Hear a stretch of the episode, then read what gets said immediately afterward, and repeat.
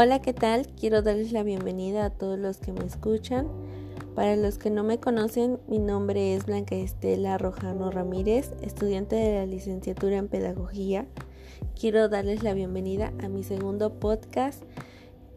Eh, en este tema de hoy vamos a hablar sobre lo que son las culturas, tradiciones y cómo influyen en la educación.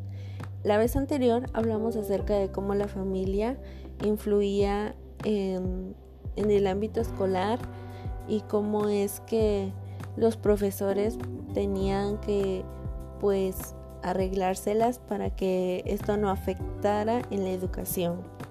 Así que pues vamos a comenzar acerca de cómo es que la cultura influye mucho en la educación también y cómo es que en los distintos lugares pues se presenta una educación diferente. Hablar de cultura es un tema muy interesante, ya que es una base fundamental de nuestra vida, parte de nuestra identidad, pero muchas veces no le damos la importancia adecuada. Es más, solemos utilizar nuestras raíces como una burla o instrumento para discriminar a los demás. En cuanto al tema educativo, existen lugares en donde realmente no alcanzan los recursos para que haya una, escuela y los habitantes de estos lugares pues puedan tener una educación adecuada como se merece. Eh, sí, estamos hablando más que nada de las comunidades, de las que están alejadas de la ciudad o realmente pues como las culturas o los lugares mayas, hindúes, eh, todo ese tipo de lugares hablando pues más exterior eh, son lugares donde la educación se implementa de muchas maneras diferentes. Hay lugares donde pues nada más los niños asisten a la escuela y las niñas pues realmente no lo hacen, ¿no?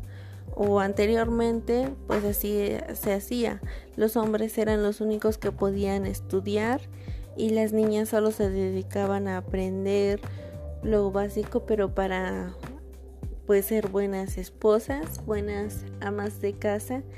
Entonces, si, se dan cuenta, pues desde antes ya todo lo de la educación se venía afectando un poco.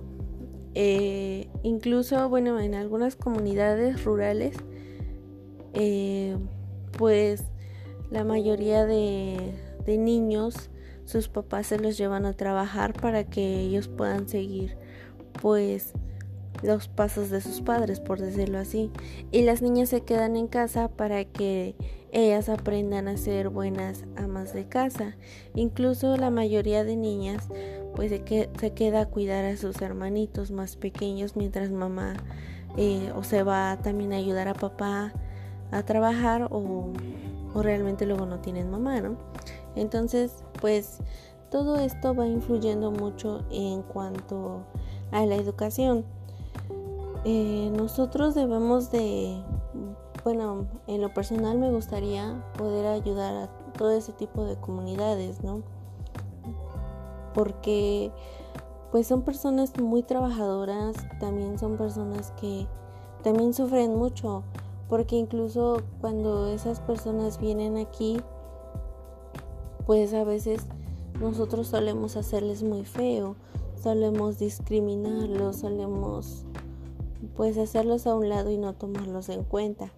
Cuando los chicos me ha tocado conocer a jóvenes que vienen de comunidades rurales y, y le echan muchas ganas a la escuela, se esfuerzan cada día y niños o jóvenes que también conozco de la de aquí pues realmente no, no les llama la atención estudiar, lo que quieren es divertirse y si nos damos cuenta, pues sí, a lo mejor son dos, dos ámbitos diferentes, pero si los comparamos, pues realmente pues viven una etapa, no nuestra etapa, sino que viven muy diferente, ¿no?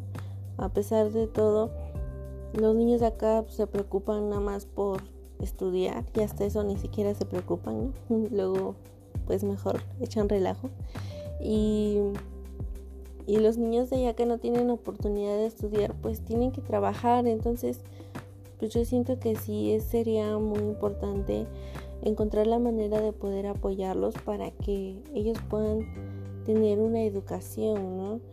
Al menos lo estamos viendo ahorita en tiempos de pandemia, que todo lo piden por internet, por videollamada o incluso por actividades por el WhatsApp, Facebook y realmente qué está pasando con las comunidades que no tienen señal, eh, que tardan como dos o tres horas para llegar a un lugar con poca señal o un lugar céntrico.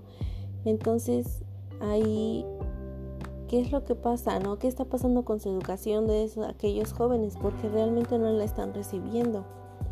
Y si también nos ponemos a pensar que según el gobierno puso que la radio también ya está dando clases, pero realmente pues estos chicos no, no, no están aprendiendo porque ellos también bien o mal ya se acostumbraron a ver a un docente al frente impartiéndoles la educación y ahorita es que lo que estamos viviendo pues no se tenía planeado, ¿no? Pero pues realmente no están recibiendo nada y si así ya las cosas estaban mal, pues ahorita con lo de la pandemia pues se vino a afectar un poco más, ¿no? Entonces pues sí los invito a que a que pues hagamos conciencia y a buscar una solución para que estos lugares puedan tener una educación adecuada para que nosotros tengamos el valor de de decir, no, pues sí, yo, bueno, como futura docente, a mí me gustaría realmente ir y servir en comunidades. Si me mandan a, las comunidades, yo encantada de ir y enseñar así, no tenga un salón o no tenga un pizarrón, pues siempre hay que encontrar la manera, ¿no? Siempre hay una solución para todo. De diferente o de alguna manera, yo estoy dispuesta a a irme y aprender y, aprender de aquellas personas porque de ellos aprende mucho y tienen un buen corazón, también son muy buenas personas y creo que siempre esa va a ser la motivación, ¿no? Tener motivación, tener el impulso para poder ir y apoyar a esas personas porque a veces nosotros pensamos que les vamos a enseñar, pero realmente no es cierto. Nosotros vamos a aprender de ellos cómo se esfuerzan y creo que es una motivación para que uno diga, bueno, si ellos pueden, yo por qué no. Entonces, bueno, los invito a que nos sigan escuchando en el próximo podcast y también a que me sigan en mis redes sociales de Facebook como Estela Rojano o en mi o en mi Instagram como Estelita Rojano. Gracias y nos vemos en el siguiente podcast.